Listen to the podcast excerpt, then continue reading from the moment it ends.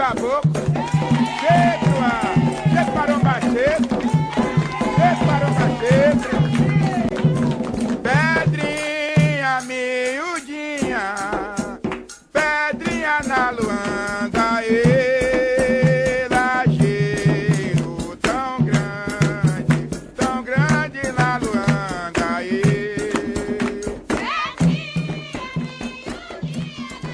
Olá, muito bem-vindos e bem-vindas ao Encruzilhadas, o seu podcast de histórias das ruas, das vielas, dos becos, dos bares. Nesse episódio de hoje vamos falar sobre os botequins. Eu sou Gabi Moreira e ao meu lado Luiz Antônio Simas. Simas, puxa antes de qualquer coisa uma cadeira porque João Nogueira vai estar com a gente nesse programa.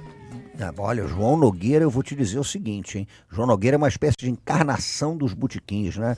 Um cantor maravilhoso, um compositor estupendo. E o João tinha um negócio que eu acho bacana, Gabi. Por que puxar essa cadeira? Se tem um compositor, se tem um cantor que encarna né, um certo modo de vivenciar a cidade a partir do botequim, é o João Nogueira. Então você vê o João cantando o botequim, cantando Noel Rosa, cantando a calçada, cantando o Meyer, né? João ali do Meyer e tal. E o João Nogueira era um cara que sabia que o botequim era um espaço de mil possibilidades. A vida acontece no botequim, né? O botequim é aquele lugar em que você eh, cultiva uma certa solidão, né? Eu tenho um amigo, por exemplo, dono de botequim, que um dia recentemente vi chegar um sujeito para ele, pô, você não pode botar uma música mais alegre? Ele falou, cara, botequim não é um lugar para você ficar alegre, botequim é um lugar para você sofrer.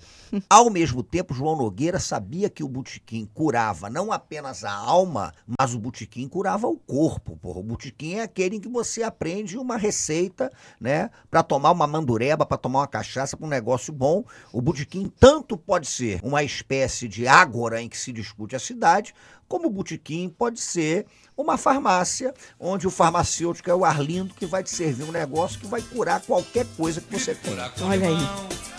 Juro bebe é Brasília, do jeito que a coisa vai, o tempo do Arlindo vira drogaria. Grito cura com limão, é Brasília, do jeito que a coisa vai, o tempo do Arlindo vira drogaria. O médico tava com medo do meu figueiredo não andasse bem. Então receitou jurupeba ao cachorro de quebra carqueja também. Embora fosse homeopatia, a grana que eu tinha era só dois barão. De onde vem esse nome? Boteco, botequim? Botequim tem um negócio que eu acho fascinante, porque segundo os sabichões né, da etimologia, o oais, aquele negócio todo, o radical de botequim é o grego apotek, né? E apotek gerou boteco, né? Bodega, botica, biblioteca. Então o botequim, no fim das contas, é tudo isso. É o saber do bar? Porra, o saber do bar. O Biblioteca? É uma botica, né? Há quem diga, por exemplo, que botequim talvez seja um diminutivo de botica, né? Botica era uma antiga farmácia, né? Onde eh, se vendia medicamento, mas aquelas boticas antigas tinha de tudo. Você vendia medicamento, mas você bebia também, você né, fazia eh, dentro de uma botica diversas coisas. Você passava o dia conversando numa botica, tinha tudo isso. É uma bodega, que é um lugar que serve uma comida ligeira. É uma biblioteca, porra, porque o botequim, no fim das contas, também é um centro de saber, né? Uma circulação de saberes. Então, essa ideia do apotec, né? Gerando botica, gerando bodega, gerando biblioteca e, consequentemente, botequim, eu acho absolutamente genial, né? Botequim vem daí. Qual que é o seu estilo de botequim favorito? Meu estilo de botequim favorito costuma ser o botequim que eu posso ir a pé, né? Eu sempre digo que tem uma coisa da cultura do botequim que você vai no botequim perto da tua casa. Agora, eu gosto também de um botequim que seria um clássico pé sujo, né? Um botequim que você encosta no balcão, né? Você trava uma conversa. Normalmente esses botequins têm um atendente que é grossíssimo, né? Isso provavelmente tem, vem da, daquela origem portuguesa, né? Ah, do- do- dos- de alguns botequins do Rio de Janeiro, aquele negócio todo. E onde você não tem muita frescura, não. Tem lá um ovo cozido, tem lá um Colorido. salaminho, um queijo colorido, né? Que é um clássico dos botequins.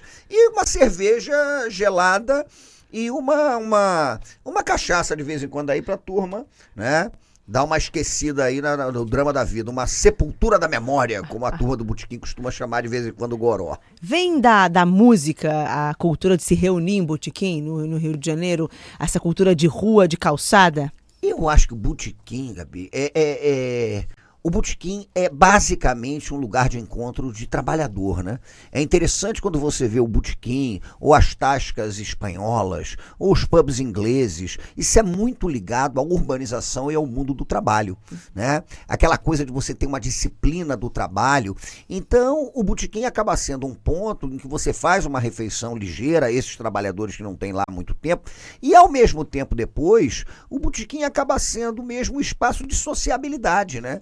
Em que as pessoas se encontram, em que as pessoas sabem das últimas notícias. Eu costumo até dizer que o Botequim é uma ágora, né? A ágora era aquele espaço em que os gregos discutiam, né? Os problemas da cidade. O Botequim exerceu esse papel. Não só no Rio de Janeiro, né? Belo Horizonte, que é uma cidade que tem mais botequim do que gente, né? São Paulo, que hoje tem muito botequim. Você vai em tudo quanto é lugar, você tem lá o seu botequim, você lá tem a sua vendinha, o lugar em que você para, você bebe. Mas sociabilidade, né? É um lugar de encontro. Então eu acho que a história do botequim nesse sentido está muito vinculada à história da música, porque você está se encontrando ali. Mas para isso tem que ser uma frequência cotidiana. Né? Botequim é aquele que você frequenta o tempo todo. Vamos chamar então o João Nogueira para falar com a gente sobre o entendimento que ele tem sobre a cultura da rua e como ele transcende isso para essa cultura do botequim? Embora esse daí sabe, com conhecimento de causa, foi um grande frequentador. Tem sempre aquela coisa da influência, né? Por exemplo, o Paulinho da Viola fala muito, sabe, João, da influência que ele tem do Cartola, na vida dele, né? Na vida, na obra dele. De uma certa forma, eu, eu não consigo distinguir muito quais são as suas influências, sabe? Porque eu, eu acho que você é um compositor com muitas, muitas originalidades, não uma só, diversas originalidades, o que me confunde um pouquinho. Como é que é? Como é que você faz? Pelo menos samba Geraldo, o Geraldo, não é? O Wilson, Wilson é. Geraldo, não, o Wilson Batista. É, Geraldo, Geraldo Pereira, Pereira, não, não. Exatamente. É Isso é é um- uma declaração de influência, não? É uma declaração de influência. Porque esse- esses caras faziam o samba dessa maneira que você falou, como é Male- malengolente. Malengolentemente. Malengolentemente. Aquele Malemolência, samba né? malandro, um negócio assim bem urbano, uma coisa de botequim e tal. Que é, é realmente a, a vivência que eu tenho musical. Embora, é, apesar de eu ser filho de músico, meu pai era músico, era violonista e tal, quer dizer, eu já tenho em casa, já comecei em casa, né? E tem irmã sambista também, né? Minha irmã, a Giza Giza, Nogueira, né? Nogueira. Boa compositora. Pois é, então já recebi essa influência de casa. Agora, depois ouvindo muito rádio e participando muito sempre de, de, de coisa ligada a samba e essa coisa toda, gosto muito dos compositores antigos, no- no- tanto do Noel como do Geraldo Pereira, do Wilson Batista, que são realmente os que eu gosto mais. Tá aí João Nogueira conversando com Hermínio Belo de Carvalho. Que bom papo, é o, o- a origem do podcast, não é isso? Essa é maravilhosa. Porque é isso mesmo. É isso que você tão para fazendo. no botequim, você começa a conversar ali e vai que vai, né? É, eu acho que o segredo é esse. Eu acho que o segredo é, é, é sociabilidade, né? Você. tá Trocar ali- ideia. Trocar ideia. Trocar Mas não tem ideia. aquele dia que você vai num botequim e não quer falar com ninguém? Tem vários. Aí você não vai no botequim que você vai sempre, porque senão você tem que falar com todo mundo, garçom. Ou então tem Ou você pode ser o mal-humorado ao invés do É, garçom. porque o- você quer ver uma história ótima agora do Zeca Pagodinho? Essa quem me contou foi o meu queridíssimo amigo Moacir Luz. O Moa ligou pro Zeca e falou: Pô, Cima, porra, bicho, liguei pro Zeca. O Moa, Moa fala assim, né? Bicho, aí o Zeca, porra, e aí, Zeca, o que, que houve? Porra, ressaca, Zeca. O Zeca virou pro Moacir e falou assim: Não, Moacir, enterro. Enterro? Aí o Zeca falou, porra, enterro, moço. Olha só, eu tô gostando cada vez mais de enterro. O Zeca Pagodinho falou, Moacir Luz. O Zeca, pô, tu acredita nisso? O Zeca é o personagem de Botequim, né? Enterro como assim? Aí o raciocínio dele é o seguinte, cara, porque eu não posso parar num Botequim em paz, porque chega gente pra Dedéu querendo que eu conte caso, querendo tirar foto, querendo tirar selfie. Porra, isso é chato pra cacete. O enterro, não existe isso. Enterro as pessoas Preservam. É, aí ele falou, porra, eu tô gostando cada vez mais de beber em enterro.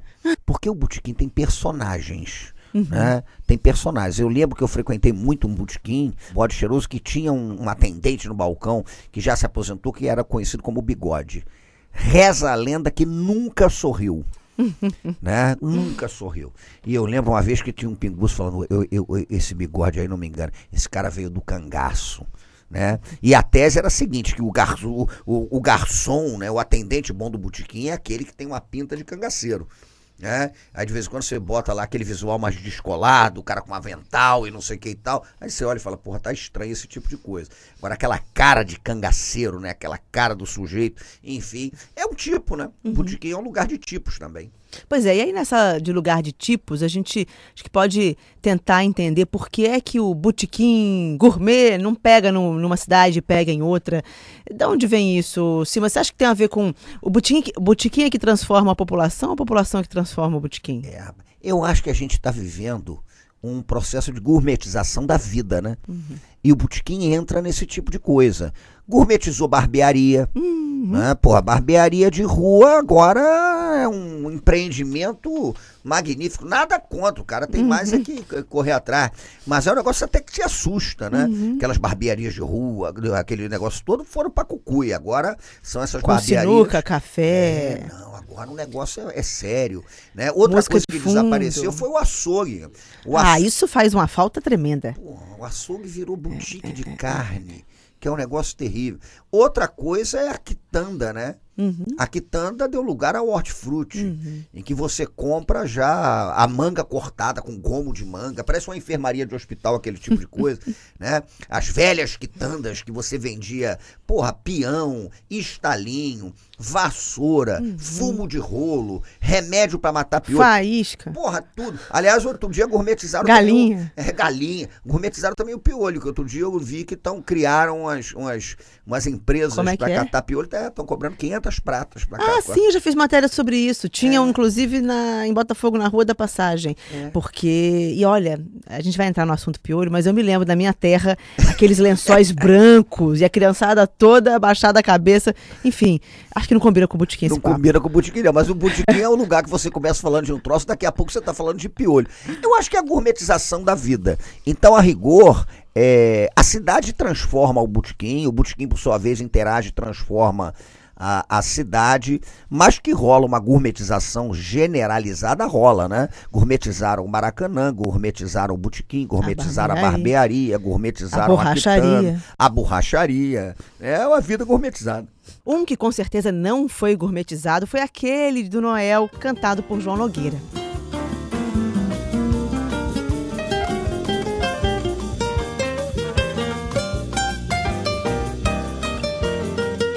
Garçom, faça o favor de me trazer depressa uma boa média que não seja arrequentada. Um pão bem quente com manteiga aberta, um guardanapo, um copo d'água bem gelada. Fecha a porta da direita com muito cuidado. Eu não estou disposto a ficar exposto ao sol. Vá perguntar ao seu freguês do lado qual foi o resultado do futebol. Telefone ao menos uma vez para 344333. E outro Você vê o Noel, essa música do Noel e do Vadico, Conversa de Botequim, era um ambiente visto como um ambiente masculino, um ambiente do trabalhador, né? Ambiente de machão. Tinha aquela coisa dos antigos botequins, inclusive com serragem no chão, né? Porque diziam que era a cultura do cara que cuspia grosso, né? Então o cara tá lá no balcão, cospe, a serragem tá ali e tal, né? E o botequim ele se transforma, né? E aí eu acho que você que, obviamente, tem condições de dizer isso. A mulher no botequim. Porque existe uma tradição mesmo de uma cultura de botequim como um espaço né, masculino. Então você imagina isso. E eu fico pensando, você, né, que trabalha com esporte. Então você tem uma certa imagem do esporte como um território masculino, sobretudo o futebol. É uma coisa interessante. Mas sabe o que eu acho, sim? Mas eu acho que vem um pouco entendendo a estrutura da sociedade, por que é que era um local de homens, né? Porque as mulheres não trabalhavam. Então, esse ritual de sair do trabalho e eu preciso tomar uma para poder desafogar minha mágoa e ao invés de xingar meu chefe ou xingar meu chefe junto com um copo de cerveja, ele vem dessa cultura de que você estava trabalhando. A mulher ficava restrita ao seu ambiente familiar, né? E além disso, ainda tem uma questão aí logística. Quem é que vai ficar com as crianças Sim. durante um tempo? É, para a mulher ir lá tomar é, a sua branquinha ou o seu chopp, o seu copo de cerveja no bar, né? Então, acho que à medida em que as mulheres vão entrando no mercado de trabalho e saem tão estafadas quanto o homem do seu ambiente de trabalho, ou até mais, porque con- continuam conciliando com uma, uma, uma rotina de casa, doméstica, que tem que administrar no trabalho, você vai tendo mais mulheres nesse ambiente, né? Além disso, acho que o futebol, hoje em dia, eu vejo como um, um, ah, um elemento que chama a mulher para o bar, porque é uma forma de você assistir ao jogo do teu time, né? Você tem mais mulheres assistindo a futebol, sempre, enfim, isso vem crescendo, tendo mais liberdade para exercer ali a sua a sua cultura de futebol e você vai fazer isso no bar, né? Acho que é um casamento perfeito, mas acho que explica um pouco disso daí, concorda? Eu concordo, eu acho que é por aí mesmo, você está falando, é muito interessante. Porque é o ambiente mesmo que surge com as classes trabalhadoras. E hoje eu tenho até um amigo que, que o Filipinho, né? Que Uhum. do- tem um bar, o Bar Bar Madrid, Madrid. ele gosta de chamar o botequim, ele fala de uma coisa muito interessante, que o botequim é uma espécie de CTI das almas, Uhum. né? Então aquelas almas que precisam de certo des- desafogo e tal. E é isso, é um escape mesmo para aquela pancada do teu cotidiano. E é interessante porque você estava falando uma coisa que eu agora comecei a pensar aqui também. Com essa elitização, em certo sentido, do estádio e, e os jogos, por exemplo, passando muito em pay-per-view e etc., é, os, os bares começaram a colocar esse tipo de coisa. Né? Eu, a princípio, lembro que era Você era contra? ah, eu tinha uma bronca, não do jogo, mas uma bronca de bar que deixa a televisão ligada. Porque uma coisa é você ligar na hora do jogo, tudo bem. Mas às vezes você chegava num bar, tinha a televisão ligada naquele negócio de vale a pena assistir de novo. Porra, vídeo show. Aí você olhava lá, porra, mas aquilo ligado alto, dispersa e tal. Mas o futebol não, né? Aquela coisa, qual foi o resultado do futebol? A gente também não, não pode ficar numa onda. Eu acho que é interessante estabelecer algumas críticas, mas um saudosismo e mistério também não leva a nada. né? De você imaginar que você vai botar um rádio de, de, de 1950 no balcão. Botão de rodar e tal. Botão de rodar o Diaba 4 e a gente vai ficar que nem no tempo do Noel Rosa, ou então perguntar pro cara qual foi o resultado do futebol e tal, é um pouco complicado. Então, a dinâmica do botequim, ela acompanha a dinâmica da cidade. Agora, tem uma coisa, eu não sei o que, que você acha. Eu acho, tem critérios que eu não abro mão. Pizza não dá. Porra, É, pi- pizza é coisa de padaria. pizza em botequim não tem É. a menor Eu gosto, condição. meu preferido é ovo colorido. Ovo Até porque ele é muito seguro, né? Você não passa mal com ovo colorido nunca. É, aquele ovo é bonito, azul claro, E ele tem, rosa. te dá energia, te mata a fome. Assim, amarelo. 11 da manhã, um ovo colorido. Um ovo colorido, um café. ovo cozido, mas é comida, é o que eu tô te dizendo. A comida de botequim é uma comida de trabalhador. Uhum. É, houve uma certa ocasião também que um sujeito que muito frequenta botequim trabalha que virava para mim e falava: "Cara, olha só, se o trabalhador da viração, se ele começa a comer filé de peixe com batata cozida todo dia, ele não segura o tranco.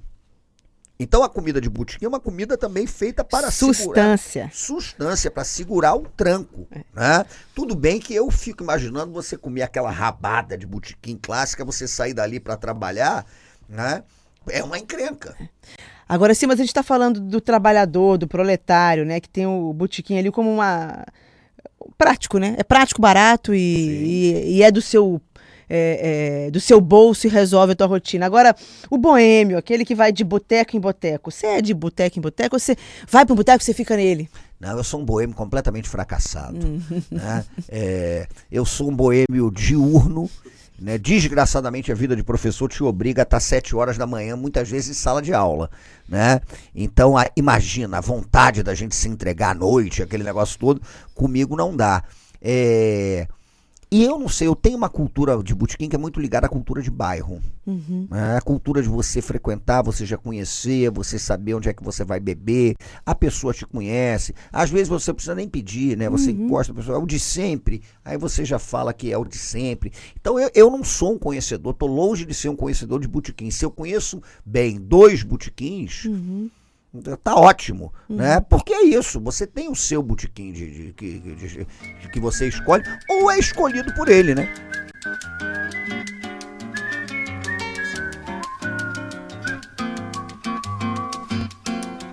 Vou de boteco em boteco bebendo a valer, na ânsia de esconder as dores do meu coração. Conselhos não adianta, estou no final. Perdi o elan e perdi a moral. Meu caso não tem solução.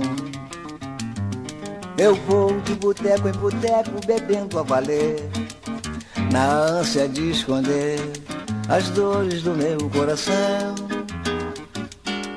Conselhos não adianta, estou no final.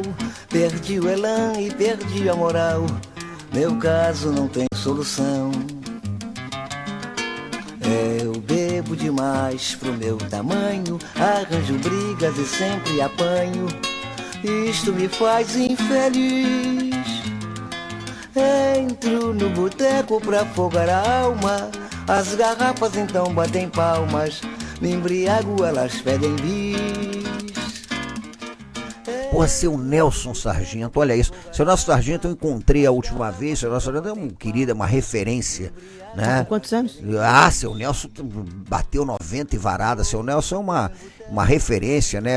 Presidente de, de honra da Mangueira, baluarte. E com uma memória eh, do cacete. Eu, eu, eu recentemente tive com o seu Nelson Sargento e o Martim da Vila, a gente fez um, um evento aí numa biblioteca. E o Martinho falava disso, ó, quando eu esqueço, pergunta aqui pro sargento que ele resolve. Eu encontrei seu Nelson no, no velório da Bete Carvalho, que virou um grufim, né? Uma festa, o pessoal ali, porra, enfim, cantando, bebendo. Aí seu Nelson foi, cumprimentou a gente, na hora que seu Nelson estava saindo, seu Nelson virou-se e falou, porra, assim, mas, rapaz, eu estou preocupado que eu tô achando que eu não vou morrer, não. Isso aí é impressionante, morre todo mundo, eu não vou, rapaz, mas que coisa. Mas tá bom, eu vou ficando por aqui que tá interessante, vamos, vamos ficando. É um grande senhor Nelson Sargento. é Que belo seria uma fabuloso. mesa de bar com o Nelson Sargento. É, rapaz, seu Nelson, e uma memória que é impressionante. Esse que é o né? problema. É. Esse que é o problema. É verdade. Você sabe que essa coisa de botequim tinha uma coisa. Outro que era um grande frequentador de botequim era o Nelson Cavaquinho, também de Mangueira. Nelson Cavaquinho tinha a lenda que ele se perdia nos botequins e o cavalo já sabia como é, né? Posso te contar uma coisa? casa. Posso te contar uma coisa? Eu entendo, então, muito Nelson Cavaquinho. Porque os meus primeiros porres eu tava a cavalo. Em Minas cavalo? Gerais. É. Eu morava numa cidadezinha de terra, que, enfim, ficava 20 quilômetros é, de, de uma estrada de terra da cidade principal, que era São João Nepomuceno, era a cidade principal. E aí eu fui fazendo 12 anos, 13 anos, e eu queria sair, e meu pai me ensinou a dirigir. Falou, vai de carro, vai de carro.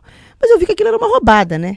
Eu ia pro bar beber, que era onde eu frequentava mais, era na cidade, e depois voltar 20 quilômetros, 4 da manhã, de carro. Eu achava aquilo ho- horrível.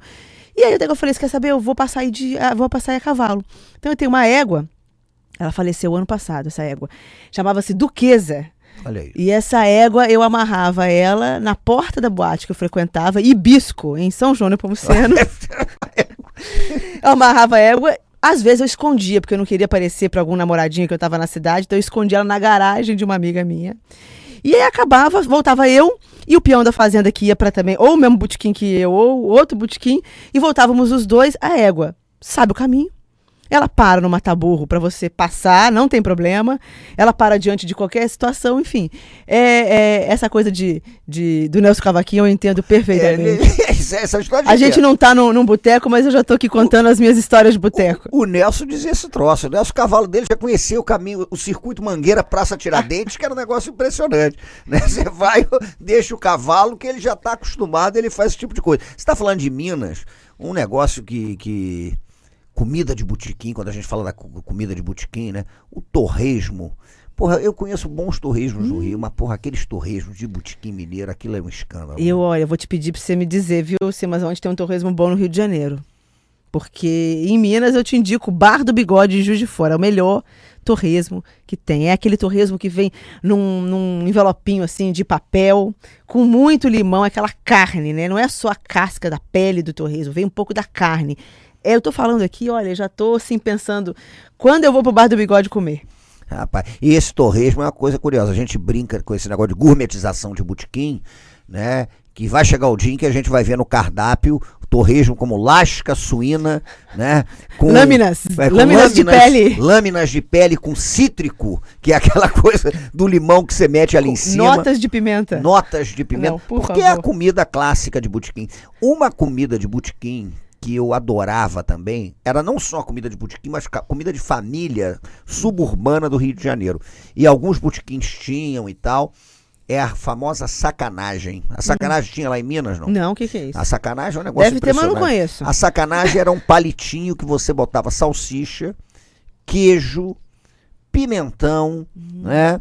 Às vezes o sujeito colocava uma azeitonazinha ali, aquele negócio todo, e aí você chegava e espetava aqueles palitinhos com queijo, com salsicha, com pimentão, com esse negócio todo, né? Era muito comum que você espetasse, por exemplo, num melão com papel laminado. Passava o papel laminado no melão, botava ali, aí você ia espetando aquele tosse. Aquilo era um petisco sensacional. Né? Sacanagem era um grande petisco de botequim no Rio de Janeiro. O giló, que desperta paixões, né? Tem gente que hoje, adora é. giló, tem gente que detesta giló, eu pelo menos gosto muito do giló. É comida clássica de botequim, né? E tem, eu adoro. Agora, estão sumindo também, porque a própria ideia de uma culinária de botequim, ela tá complicada hoje, né? Agora, sim, mas o botequim também tem, sobretudo, acho que nos últimos tempos a gente tem escolhido o botequim para desafogar também as mágoas da resistência, né? Daquele momento que você quer sair do WhatsApp, por mais que você possa sair, você quer sair de casa para você não estar ali disponível para poder conversar com quem você pode discutir política, economia e até filosofia. Bom, rapaz, a vida é. É uma coisa que. É mais fácil compreender a morte do que compreender a vida. Porque o rio vai para o mar, depois ele se transforma em chuva, depois ele volta ao rio.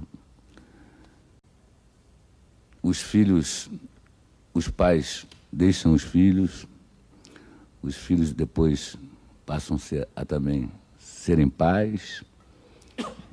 E, esse processo dizer, de, de- de crescer, nascer, morrer e voltar é a coisa mais bonita que a, que a própria vida. É, isso aí. O que, que você entendeu dessa filosofia, Rapaz, é a clássica Com algumas cervejas a menos a do que- clássica filosofia de botequim. Não, mas é bonito esse É negócio. bonito. É bonito esse Compreender negócio. a morte é muito mais É. fácil que compreender a vida. Compreender a morte é mais fácil que compreender a vida. E a morte é que dá sentido à vida, Uhum. né? Porque no fim das contas, se não tivesse morte, a gente não ia saber. Isso é uma coisa curiosa. Também é uma clássica filosofia de Botequim. Porra, se não tiver morte, você não vai saber nem que existe a vida, caceta.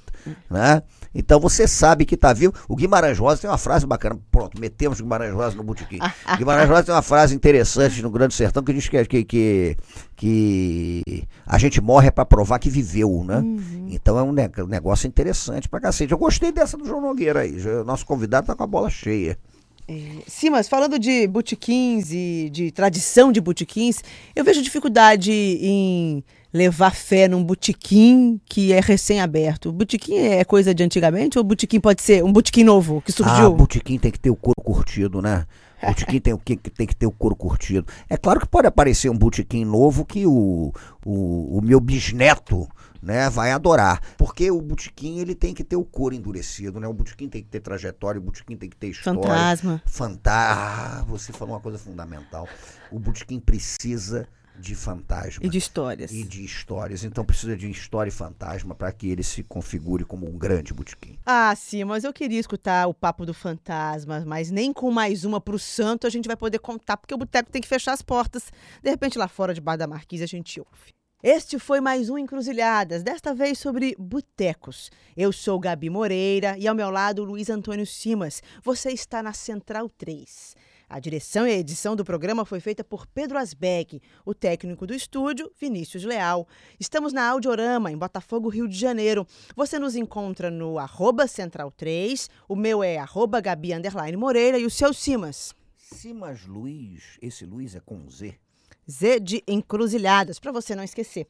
Além do site da Central 3, o podcast está disponível no Spotify, no iTunes e em todos os principais agregadores de podcasts. Nosso financiamento é coletivo, nosso conteúdo é 100% gratuito e independente, para ele continuar assim, contamos com a sua colaboração. Acesse o central3.com.br e conheça todos os nossos mais de 20 podcasts ativos. É quase como uma cartela de cachaças, tem para todos os gostos. Até a próxima. Um beijão. Vamos naquela tendinha que a Dinha jurou que tem. Caninha da boa tem. Sardinha fritinha tem. Pra gente que gosta e sempre se enrosca naquela tem. Rabo de saia tem. Vitrola de ficha tem. Pra gente dançar. Yo, yo. Então vamos lá. Ya. Então vamos lá. Yo,